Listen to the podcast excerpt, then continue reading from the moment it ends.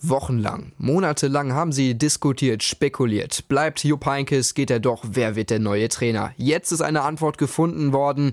Nico Kovac wird der neue Mann beim Rekordmeister FC Bayern München zur kommenden Saison. Funke-Sportchef Pit Gottschalk spricht über die Vor- und Nachteile dieser Verpflichtung. Ich fange mal mit den Vorteilen an. Nico Kovac hat wunderbare Arbeit geleistet und zwar schon vor Eintracht Frankfurt.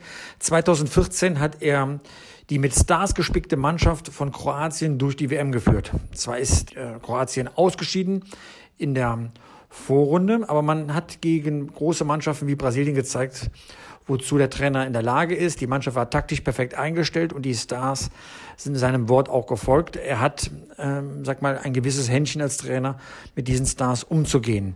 In der Bundesliga hat er es auch einem zusammengewürfelten Haufen, und so muss man diese Mannschaft bezeichnen, zu einer verschworenen Einheit geformt große Erfolge gefeiert. Es ist keine Selbstverständlichkeit, einen Abschiedskandidaten zu einer Spitzenmannschaft der Bundesliga zu formen, die dann sogar um den Einzug in die Champions League spielt. Im DFB-Pokal bis nach ganz oben gekommen. Äh, das sind einfach Dinge, die haben ganz viel mit der Kaderpolitik von Freddy Bobic als Manager zu tun, aber natürlich auch mit der Arbeit von Nico Kovac.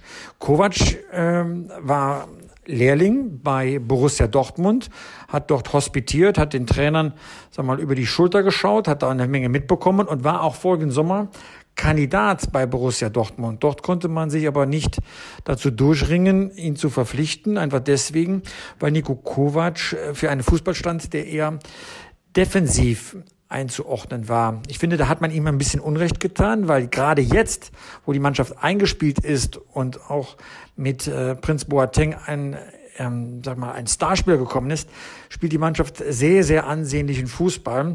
Insofern werden sich die Bayern das genau überlegt haben. Ähm, die werden mit Sicherheit keinen Trainer holen, nur weil er ein guter Freund ist von Sportdirektor Hasan Salihamidzic, sondern sie vertrauen ihm ähm, da komplett. Und ganz ehrlich, das Risiko ist ja überschaubar. Sollte es nicht gelingen, ähm, die Bayern zu führen, sollte ähm, der Dreijahresvertrag für Nico Kovac eine Fehlentscheidung gewesen sein, dann werden die Bayern auch sehr schnell reagieren. Das haben sie voriges Jahr auch getan. Da haben sie einen Trainer äh, auf der Bank gehabt mit großer Reputation. Ähm, und als es dann nicht so lief, haben sie Carlo Ancelotti entfernt und Jupp Heynckes eingesetzt. Damit sind wir auch schon bei den Nachteilen von Nico Kovac. Ähm, bei Twitter habe ich einen Hinweis bekommen, da habe ich so bisher gar nicht drüber nachgedacht, aber den finde ich ziemlich profund. Nämlich, Nico Kovac hat noch nie eine Mannschaft trainiert, in der Bundesliga, die einer Dreifachbelastung aus Bundesliga, Pokal und Europacup ausgesetzt war.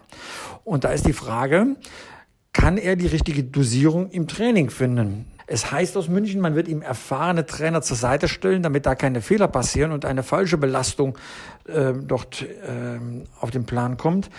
Aber es ist schon, ähm, ähm, sag mal, das Risiko, ähm, in der Trainingslehre zu finden, nicht in der Person ähm, Niko Kovac selbst ist der erste Trainer, den die Bayern verpflichten, der vorher nicht die Champions League gewonnen hat, seit zehn Jahren.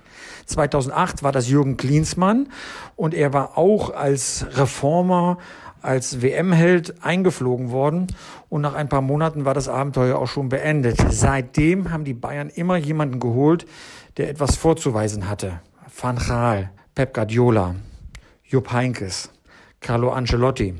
Insofern gehen die Bayern ganz bewusst dieses Risiko ein. Die wissen das auch. Ähm, und ich finde es mutig. Es ist auch ehrlich gesagt ähm, auch für die Trainergeneration, die jetzt nachrückt, sehr motivierend, dass die Bayern nicht nur im Ausland schauen, sondern auch im Inland und sich Leute holen, die mit Mittelklasse-Mannschaften Erfolge im bescheidenen Rahmen erzielt haben. Insofern, ich bin gespannt, was die Bayern daraus machen.